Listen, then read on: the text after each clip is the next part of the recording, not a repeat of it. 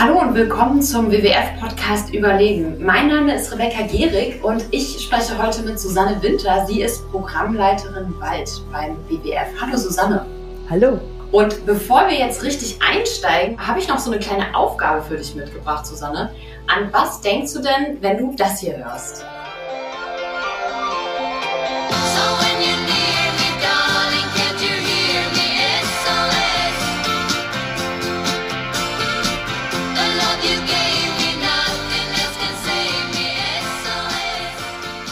Was denkst du? Dass man kritische Situationen auch mit lockerer Musik irgendwie vertonen kann, um dann vielleicht äh, mit größerer Entspannung das Ziel wieder zu erreichen. Oh, wie schön, das war jetzt sehr tiefgründig. Ich denke tatsächlich seit gestern bei diesem Lied an das Bundeswaldgesetz, denn ABBA hat diesen Song 1975 veröffentlicht. Das Bundeswaldgesetz wurde auch 1975 verabschiedet. Ähm, und außerdem finde ich auch das SOS ganz passend, denn dem Wald, dem geht es gerade nicht gut, dem ging es auch damals schon nicht so besonders gut. Und momentan ist es so, Vier von fünf Bäumen in Deutschland sind krank. Es gibt Dürre, es gibt Hitze und die alle stressen den Wald. Und deswegen wird gerade ganz viel über das Bundeswaldgesetz gesprochen. Die Umweltverbände, also du zum Beispiel auch, wir fordern ähm, eine Neuauflage des Bundeswaldgesetzes. Waldbesitzende sagen aber, nee, das passt eigentlich schon so, das, was ihr da fordert, das ist auch sowieso verfassungswidrig und wir brauchen gar kein neues Gesetz. Wir beiden, wir sind deswegen heute hier, um so ein bisschen Licht in die Wirren rund um den Streit ums Bundeswaldgesetz zu bringen. Und du, du wohnst ja in Brandenburg, du bist persönlich sehr gerne im Wald unterwegs. Wenn du unterwegs bist draußen in deinem Lieblingswald, was siehst du da gerade? Was meinst du, wie geht's dem Wald vor deiner Haustür? Also ich habe ja das ganz große Glück, in einer Gegend zu wohnen, wo die Wälder drumherum relativ naturnah sind. Das mhm. heißt also, es gibt keine großflächigen Schäden. Der Wald ist immer noch lebendig, obwohl er ganz schön leidet natürlich durch die große Trockenheit, die wir hatten und sich immer noch davon wieder erholen muss, auch die Wasserstände. Aber insgesamt habe ich immer noch einen vitalen, angenehm kühlenden Wald um mich herum. Das heißt, eigentlich haben wir gar kein Problem im Wald in Deutschland. Das ist eben die Übertragung, ähm, die nicht funktioniert. Das ist natürlich nur eine kleine Gegend und der Wald in Deutschland hat natürlich ganz andere Ausmaße hinsichtlich des Absterbens inzwischen bekommen. Wir wissen alle von diesen Bildern, wo die Fichten großräumig abgestorben sind. Und das sind ja schon fast 600.000 Hektar. Und wenn man bedenkt, dass wir also 11,4 Millionen Hektar Wald haben, davon gehen jetzt noch mal so ein paar Forstwege und Äsungsflächen weg, dann sind es noch 10,8 Millionen und davon nochmal 600.000 tot das heißt also, hier haben wir jetzt dann nur noch 10 Millionen Hektar Wald, die tatsächlich lebendig sind. Und auch das nicht, um es noch vielleicht das Bild zu vervollständigen. Es gibt natürlich noch viele so Rückegassen, da geht dann noch mal ein Millionen weg, ähm, wo gar keine Bäume stehen oder nur ganz kleine. Das heißt also insgesamt haben wir durch dieses Absterben äh, großflächig wie auch überall kleinflächig so viel Wald verloren, dass es auf jeden Fall eine große Sorge ist. Okay, also der Wald schrumpft, auch weil es zu trocken ist und deswegen sich zum Beispiel auch Borkenkäfer freuen über die äh, anfälligen Bäume. Jetzt hat es in den letzten Wochen, Monaten, zumindest aus meiner Sicht, unfassbar viel geregnet. Hat das das Problem gelöst? Zumindest teilweise? Also der Niederschlag ist natürlich Gold wert. Mhm. Das ist ganz klar. Und gerade jetzt, wo der Winter ist, die Verdunstung nicht mehr so groß ist, ist dieser Niederschlag, der ähm, überwiegend auch wirklich in den Boden eingedrungen ähm, eine sehr, sehr gute Vorbereitung für das Frühjahr. Das heißt, die Bäume können jetzt im Frühjahr äh, mit Feuchtigkeit im Boden wieder ausschlagen. Aber das Problem wird insgesamt natürlich nicht gelöst, weil wir ja nicht wissen, wie der Sommer verläuft. Also man stelle sich mal unseren schönsten Sommer vor. Die Sonne scheint, es gibt so ein leichtes Lüftchen, das die ganze Zeit zieht. Also viel Sonneneinstrahlung und ein bisschen Wind. Das ist so die Kombination, die wir ja am Föhn auch haben. Und dann trocknen die Haare eben eben schnell, aber auch der Waldboden. Und das ist eigentlich der entscheidende Verlauf. Jetzt starten wir gut und ob aber im Juli der Wald wieder total ausgetrocknet ist, das wissen wir nicht. Zudem ist ja die äh, Prognose, dass die Wetterextreme immer mehr und immer häufiger kommen, so dass wir eben, selbst wenn es jetzt gerade wieder klappt oder vielleicht auch ein ganzes Jahr, kann es dann nächstes, übernächstes Jahr wieder zu Schäden kommen. Okay, das heißt, der Regen war jetzt quasi so ein kleines Pflaster, aber die Wunde darunter, der kranke Wald in Deutschland, das ist trotzdem weiter ein großes Problem. Und das ist ja auch ein Grund, warum momentan so viel über das Bundeswaldgesetz gesprochen wird. Das gibt es schon, wie gesagt, das ist so alt wie der Song SOS von ABBA. Ähm, das kommt von 1975. Ich finde, nur alleine, weil es alt ist, kann man nicht sagen, dass es äh, nicht mehr gut ist. Viele gute Gesetze sind schon ein bisschen älter. Es soll aber jetzt trotzdem novelliert werden, also salopp gesagt neu aufgelegt. Aus deiner Sicht, was ist denn falsch am alten Waldgesetz? Ja, also erstmal kann ich das bestätigen, nur weil es von 1975 ist, ist es nicht ähm, veraltet oder so. Ähm, unser Grundgesetz ist noch älter und es ist ähm, immer noch auch eine äh, Grundlage für uns, die absolut tragbar ist. Wenn sich die Grundbedingungen ändern, dann muss ein Gesetz angepasst werden. Das passiert laufend, dass Gesetze so kleinere Anpassungen haben. Wenn die Bedingungen sich aber ganz grundlegend verändert haben, dann wird eben ein Gesetz neu geschrieben oder richtig novelliert. Und das ist der Vorschlag, der jetzt in der Bundesregierung auch im Koalitionsvertrag ja festgeschrieben ist, dass sie sehen, dass ein ähm, eine Novellierung des Bundeswaldgesetzes stattfinden soll. Ja, was fehlt denn diesem alten Gesetz, das damals ja auch nicht schlecht aufgestellt worden ist? Es fehlt der gesamte Bereich, dass wir eine Biodiversitätskrise haben, die gerade auch durch die Klimakrise beschleunigt wird. Und was wir auch noch haben, sind geochemische Krisen. Das heißt, wir haben zu viel Stickstoff zum Beispiel. Also auch hier haben wir eine Krise, die nicht adressiert wird. Das heißt, wir haben ganz große Bereiche, die auf den Wald, seine Resilienz, seine Überlebensfähigkeit einwirken, die aber in dem Gesetz nicht beschrieben werden. Und deswegen soll der Gesetzgeber jetzt handeln wenn ich da mal einhaken darf, es gab ja auch schon damals Landwirtschaft, es gab auch schon damals Stickstoffeinträge. Ist es alles neu, diese Krisen, die du beschrieben hast? Nein, also Krisen gab es natürlich beim Wald auch früher schon. Wir erinnern uns an das Waldsterben 1.0 sozusagen. Das war ja dann mit Schwefel verbunden. Damals hat man das äh, auf technische Art und Weise in Griff bekommen können. Jetzt ist es, man könnte fast sagen, das ist ja ein großer Komplex. Wenn wir das Klima verändert vorfinden, wenn wir dadurch eben das Ökosystem stärker schwächen und dann gleichzeitig eben auch noch starke Emissionsgeschehnisse mit dem Stickstoff zum Beispiel haben, aber auch äh, Pestizide. Das heißt also, hier gibt es ganz viele Dinge, die zusammenkommen und das System labilisieren. Und deswegen ist es total sinnvoll, dass die Regierung sagt, auf der Bundesebene brauchen wir jetzt ein neues Gesetz, damit hier die Grundlage wieder nach der wissenschaftlichen Kenntnis aufgebaut wird, um möglichst gut mit dem Wald umzugehen, weil den Walderhalt äh, wollen ja wir alle und wir brauchen ihn ja auch für die Funktionen, die wir gerne von ihm äh, nutzen wollen. Das heißt, die Lage hat sich so ein bisschen zugespitzt, wenn das Bundeswaldgesetz, was jetzt gerade noch aktuell ist, gar nicht so einen Blick auf die Biodiversität, die Artenvielfalt und Klima legt. Auf was legt es dann den Fokus? Was will denn das jetzige Bundeswaldgesetz vor allen Dingen? Also das jetzige Bundeswaldgesetz hat es geschafft, äh, die Waldfläche zu stabilisieren. Mhm.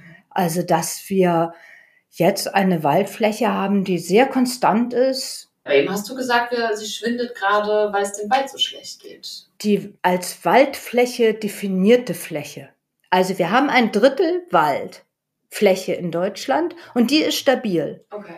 Es kann aber, dass der Wald abstirbt. Das ist ein Problem des Waldökosystems. Mhm. Die Definition darunter, dass diese tote Waldfläche ein Wald bleibt, von der Waldflächenkategorie her, das hat dieses Waldgesetz auf jeden Fall geschaffen. Und dass eben Wald nach dem alten Gesetz wieder aufgeforstet werden muss, dass man also nicht einfach Kahlflächen brach lassen kann oder umwandeln kann. Das regelt das Gesetz ganz, ganz knapp, dass es eben geguckt werden muss, dass äh, da auch wieder Wald entsteht. Und davon profitieren wir auch. Also, dass die Waldfläche, die ich ja vorhin mit 11,4 Millionen Hektar benannt habe, als Landnutzungskategorie bestehen bleibt mhm. und nicht plötzlich Landwirtschaft ist. Also jetzt wie diese Entwaldungsfronten, äh, die in verschiedenen Bereichen der Welt ja sind, wo wirklich Wald umgewandelt wird in landwirtschaftliche Fläche. Das geht aufgrund dieses Gesetzes nicht. Okay, also es ist durchaus ein sehr gutes Gesetz. Also ein Drittel Deutschlands ist Wald und dieses Gesetz hat dafür gesorgt, dass jetzt nicht nur noch ein Fünftel Wald ist. Ganz genau. Genau, okay. Trotzdem im Wald, der noch erhalten ist, ihm geht es nicht unbedingt gut. Hast du ganz konkret Dinge, wo du sagst, die müssen rein ins Waldgesetz? Du hast ja, oder der WWF hat ja zusammen mit dem NABU, der Deutschen Umwelthilfe und dem Deutschen Naturschutzring selber einen Entwurf veröffentlicht, so ein bisschen als Inspirationsquelle vielleicht. Ja, genau. Und zwar haben wir genau diese Herausforderung, die ich gerade schon genannt habe, uns genau angeschaut und gesagt, die Biodiversität, der Biodiversitätserhalt sollte auf jeden Fall in diesem Gesetz auch verankert sein. Der Klimaschutz und auch ähm, die Leistung des Waldes hinsichtlich Klimaschutz dort mit erwähnt sein und bearbeitet sein. Und natürlich auch ähm, die unterste Beschreibung, das nennen wir so Grundsätze, unter die man nicht mit seiner Bewirtschaftungsart drunter gehen sollte. Das bezieht sich dann zum Beispiel auf Kahlschlagsflächen, also wie groß sollten die maximal werden, damit wir den Wald nicht zu sehr auflichten, gerade im Sinne von, von Klimawandel, damit äh, der Wald nicht zu heiß wird und noch mehr Schaden nimmt. Das heißt also, wir haben uns genau diese Herausforderungen, die nicht behandelt werden, genommen und gesagt, was könnte in diesem Waldgesetz drinstehen, damit hier der Wald auf jeden Fall unterstützt wird und in seiner Funktionalität erhalten bleiben kann. Das hört sich gut an erstmal, aber trotzdem, was heißt das dann ganz konkret, wenn du sagst, Biodiversität muss geschützt werden? Was sind das für Maßnahmen, die ihr da seht? Was würde ich, wenn ich im Wald spazieren gehe, was würde ich sehen, wenn da ein Waldgesetz wäre, wo du sagen würdest, ja, das tut jetzt dem Wald gut?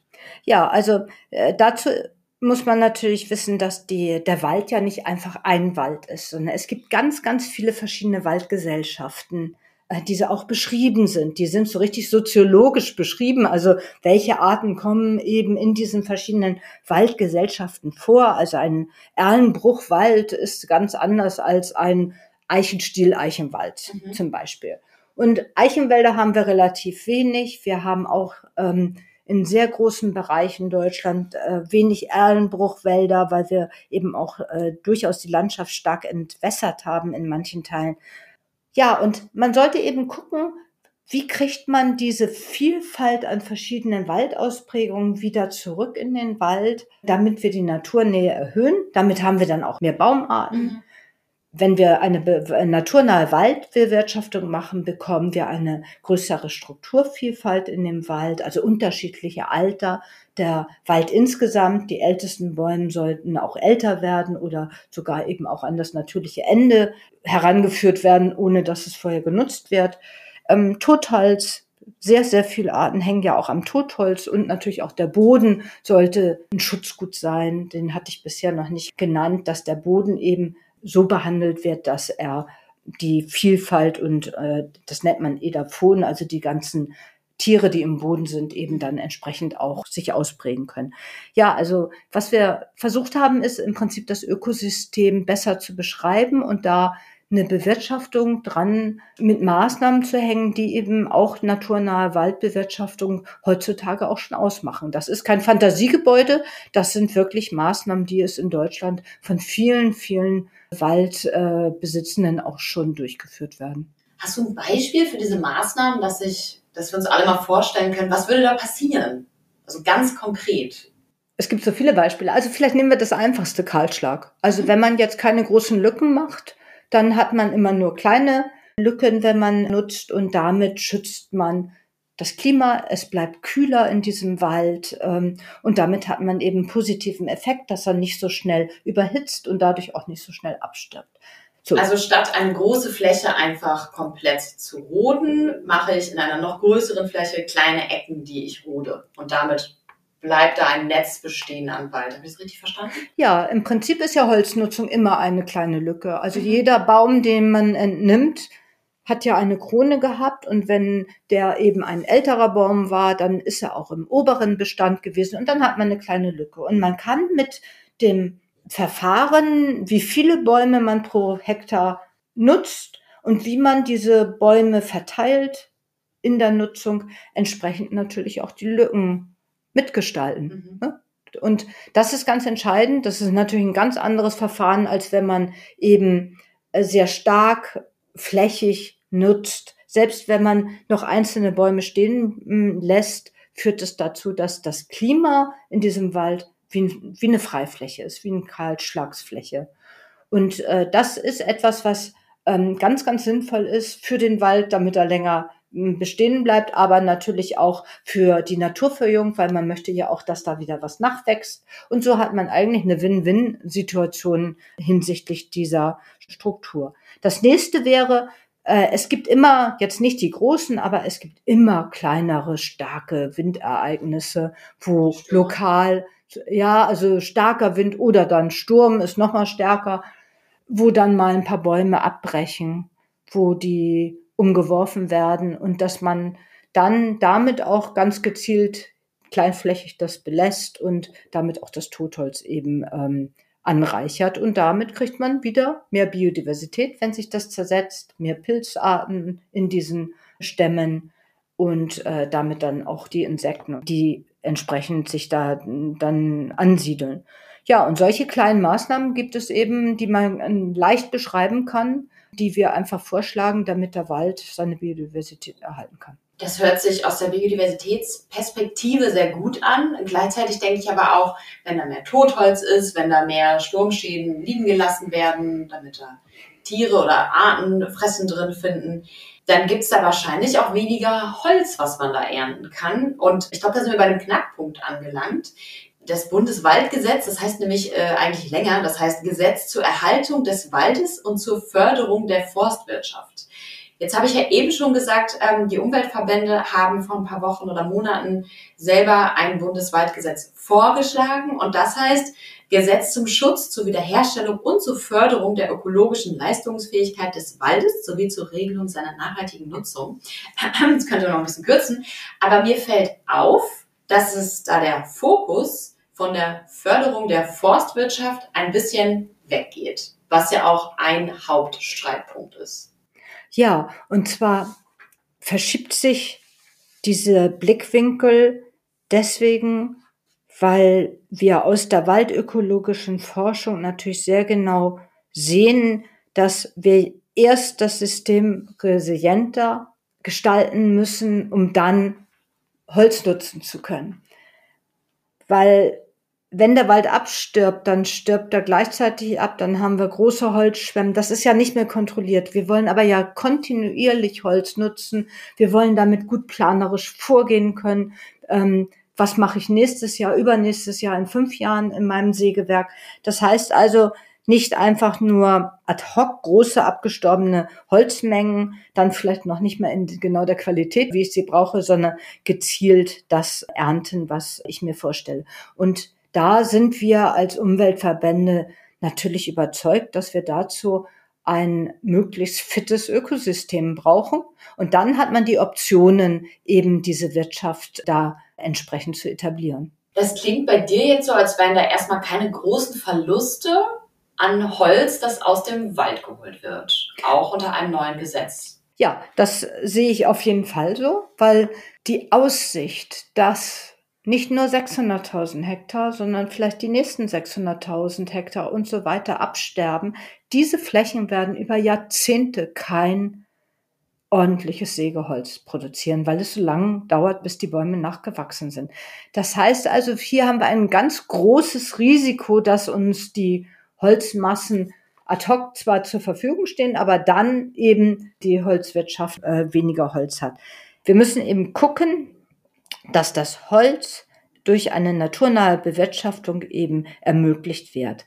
Die Gefahr ist, dass der Einfluss von den Wetterextremen sowieso die Holznutzung reduziert. Also wir haben auch in einer WWF-Studie das schon mal versucht, ähm, global zu erfassen und haben in verschiedenen Szenarien herausgefunden, dass die Reduktion des Zuwachses und damit der nutzbaren Holzmenge bis zu einem Drittel der bisherigen Holzmenge sein kann. Nur durch den Klimawandel.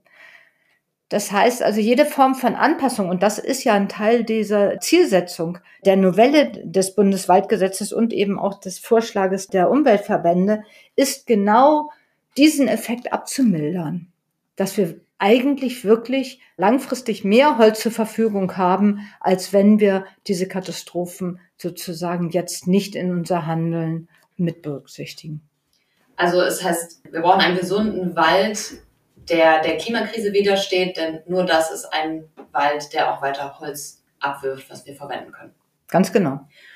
Und jetzt, äh, ich weiß nicht, vielleicht hören uns auch Waldbesitzende zu, die sehen das ein bisschen anders. Und ich glaube, bevor wir in diesen Konflikt eintauchen, müssen wir erstmal so ein paar Grundlagen klären, um zu verstehen, was da eigentlich los ist. Du hast gesagt, ein Drittel von Deutschland ist im Wald. Wem gehört denn dieser Wald? Ein Teil ist in öffentlicher Hand, ein Teil gehört Privatmenschen? Wie ist es gegliedert? Fast die Hälfte ist Privatwald, 48 Prozent.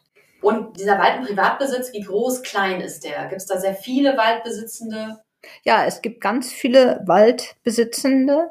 Ungefähr die Hälfte der Privatwaldbesitzenden haben Wald bis zu 20 Hektar. Das sind etwa 28 Fußballfelder. Also, recht klein für einen Wald. Relativ klein für einen Wald. 75 Prozent des Waldes ist in größerer Hand. Und das sind eigentlich auch relativ wenige, weil es sind Landeswälder, das sind 16 Bundesländer, davon sind natürlich auch ein paar kleiner. Es gibt dann den Kommunalwald, das sind Gemeinden, Städte, die haben auch großen Wald häufig. Und dann gibt es natürlich auch noch große Privatwald Besitzer, auch die sind wiederum heterogen. Das können die äh, Umweltverbände selber sein, das können große private Familien sein. Und ist es immer in der Verantwortung von den Waldbesitzenden, dass dieser Wald so bewirtschaftet wird, dass es ihm gut geht, beziehungsweise wie es gerade im Bundeswaldgesetz steht? Ja, genau. Und da sind jetzt einige Waldbesitzende, die sagen, oh Gott, was da drin steht in dieser Novelle, das fänden wir gar nicht gut. Es gab nämlich oder es gibt die AGDW, das ist ein Zusammenschluss von Waldeigentümern und Familienbetriebe Land und Forst und die haben ein Gutachten erstellen lassen. Und die kommen zu dem Schluss, wenn Klimaschutz und Biodiversität plötzlich wichtiger sind im Bundeswaldgesetz, also in dem neuen, als die Holzproduktion, dann verstößt das gegen das Eigentumsrecht und das Grundrecht auf Berufsfreiheit. Also es ist verfassungswidrig. Wie stehen denn die Umweltverbände dazu? Du hast ja gerade eher, eigentlich eher gesagt, nee, so viel weniger Holz kommt dann da gar nicht aus dem Wald. Also eigentlich müssten die sich ja keine Sorgen machen. Warum haben sie jetzt ein Gutachten gemacht, wo rauskommt, das ist verfassungswidrig? Ja, warum die das machen, das müsste man natürlich die AGDW selber fragen.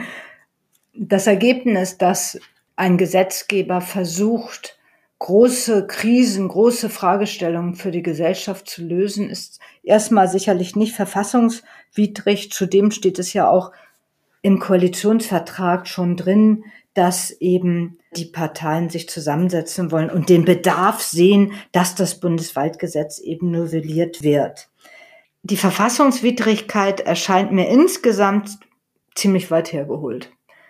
Ich bin kein Jurist, aber in beiden genannten Artikeln des Grundgesetzes steht eigentlich sehr deutlich drin, dass der Staat durch Vorgaben und Gesetze den Rahmen des Eigentums und der Berufsfreiheit gestalten und setzen.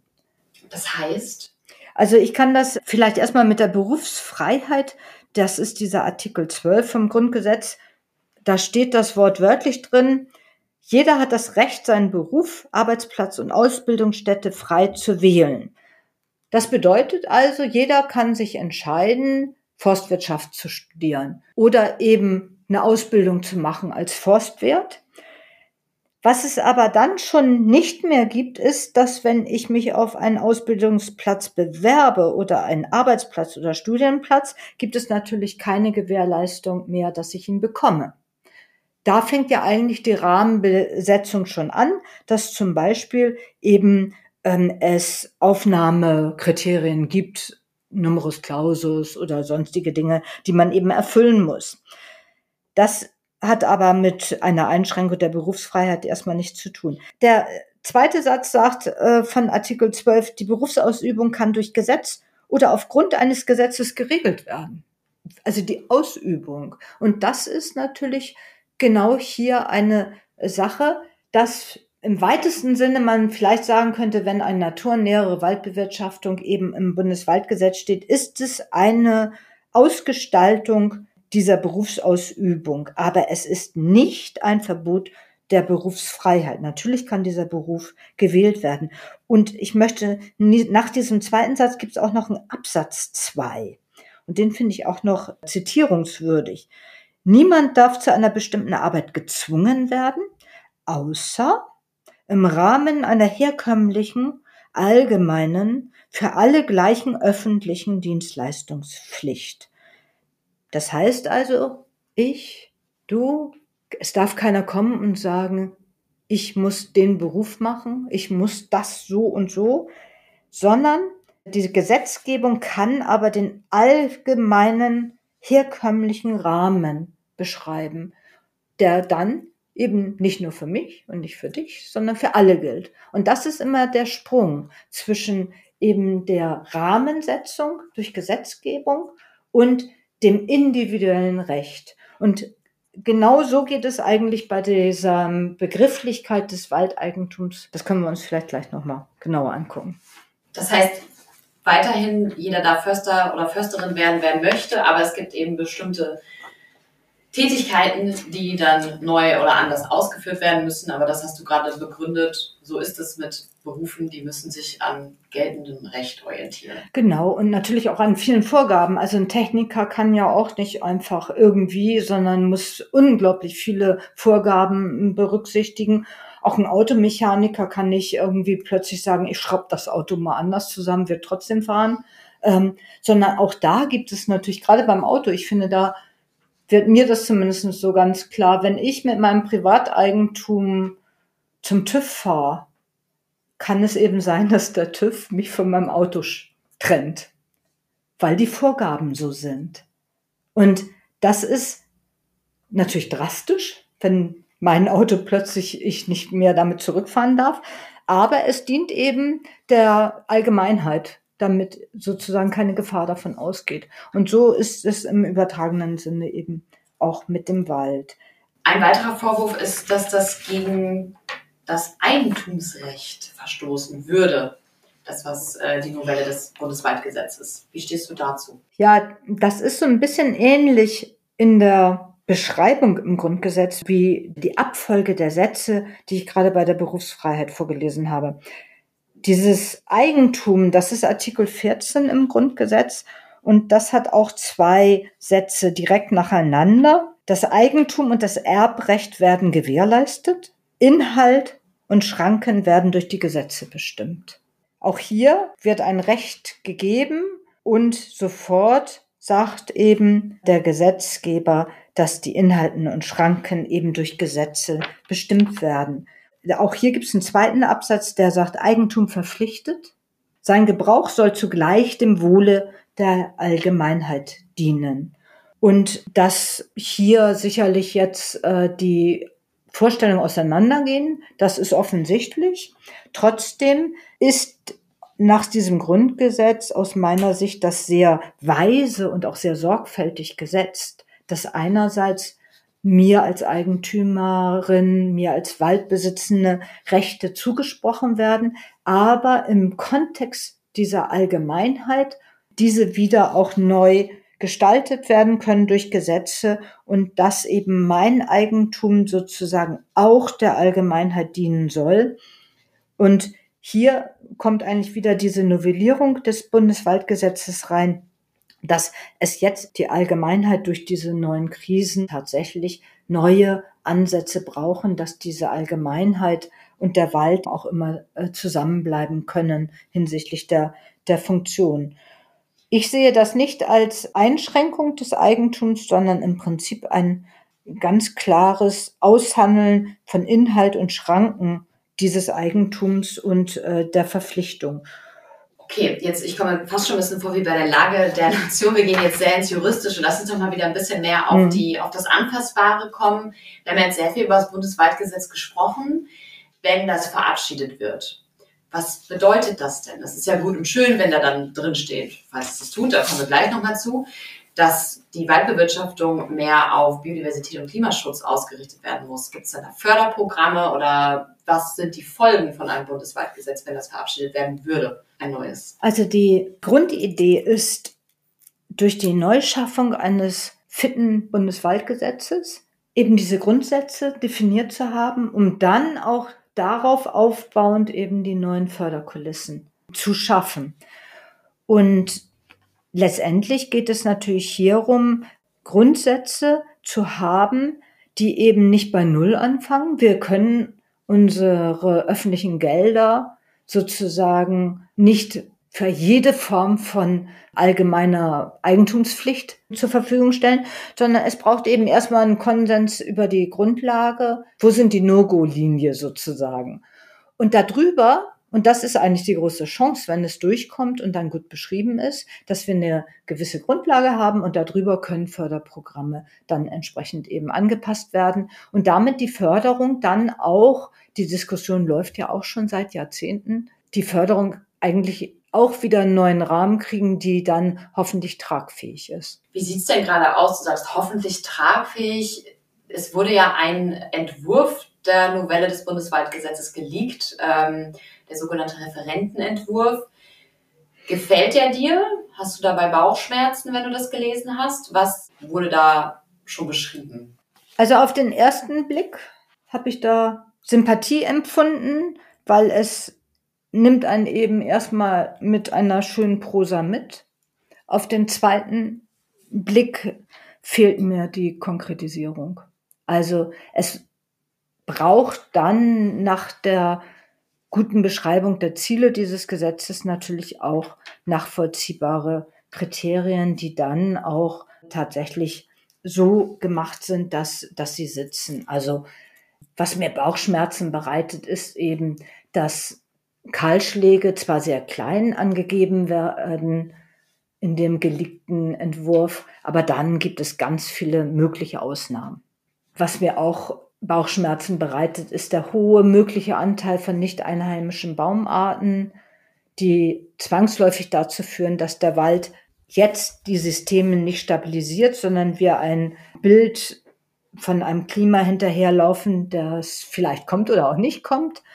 Der äh, Try and Error ist da wieder sehr groß und da kommt eben die waldökologische Forschung bisher zu dem Ergebnis, dass es besser wäre, zwar die Baumartenanzahl zu erhöhen, aber trotzdem hinsichtlich der Waldgesellschaften an der Naturnähe doch eher äh, die Naturnähe noch anzuheben. Ja, und solche Punkte gibt es mehrere. Auch der Bodenschutz kommt drin vor, aber dann wird doch äh, eine flächige Befahrung mit kleinen Raupen zugelassen, die dann auch nicht genau definiert sind. Das gab es bisher jetzt so nicht. Wir hatten jetzt eben durch viel Verständnis auch von Landesforstverwaltungen diese Rückegassen eigentlich so als das System insgesamt etabliert, dass man tatsächlich auf diesen Gassen nur fährt. Und jetzt kommt eben eigentlich ein Vorschlag, der das wieder öffnet. Das macht mir Sorgen. Rückegassen jetzt für alle, die sich in der Forstwirtschaft nicht so auskennen, äh, wenn man Bäume fällt, dann müssen die irgendwie aus dem Wald gezogen werden auf die Wege und das macht man auf Rückegassen.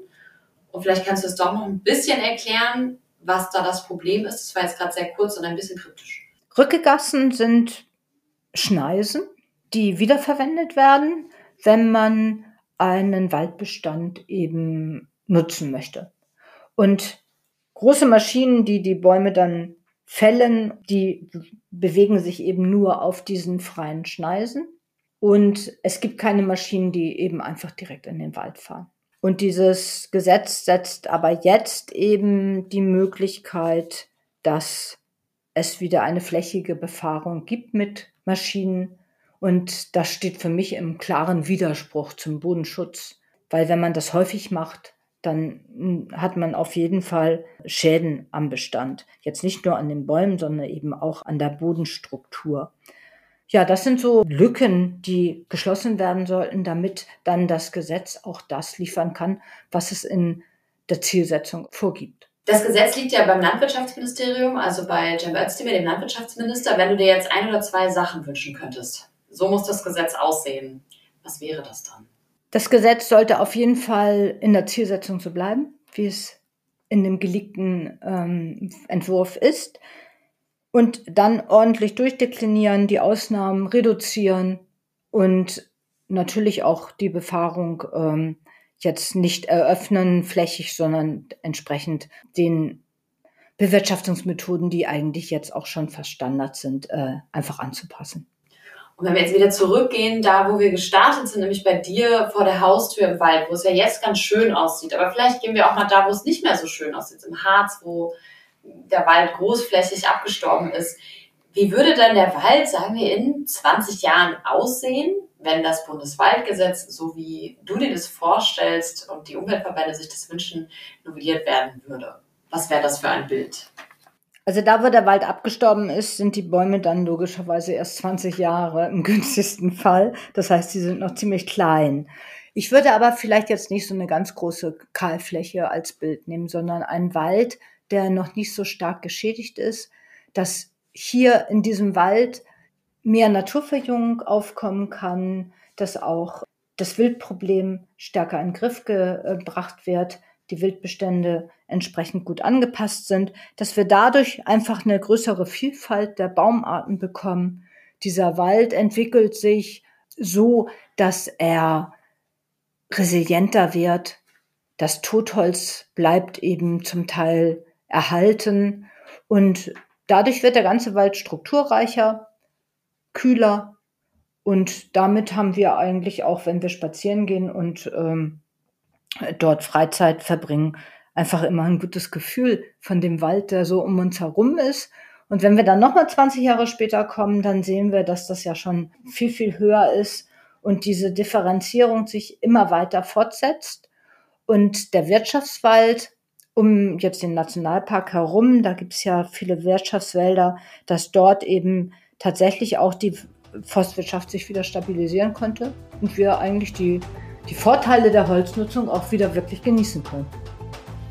Das ist ein schöner Ausblick. Danke dir, Susanne. Das war der WWF-Podcast Überleben. Wir haben gesprochen über das Bundeswaldgesetz. Das muss nämlich unbedingt novelliert werden, damit der Wald auf die Vielbedrohung durch Artensterben und Klimakrise ausgerichtet ist. Wir haben auch gesagt, dass noch das Bundeswaldgesetz das nicht tut und Susanne Winter definitiv noch Bauchschmerzen hat, wenn sie sieht, in welche Richtung der Referentenentwurf geht, aber durchaus noch Hoffnung hat. Vielen Dank für das Gespräch. Sehr gern. Tschüss.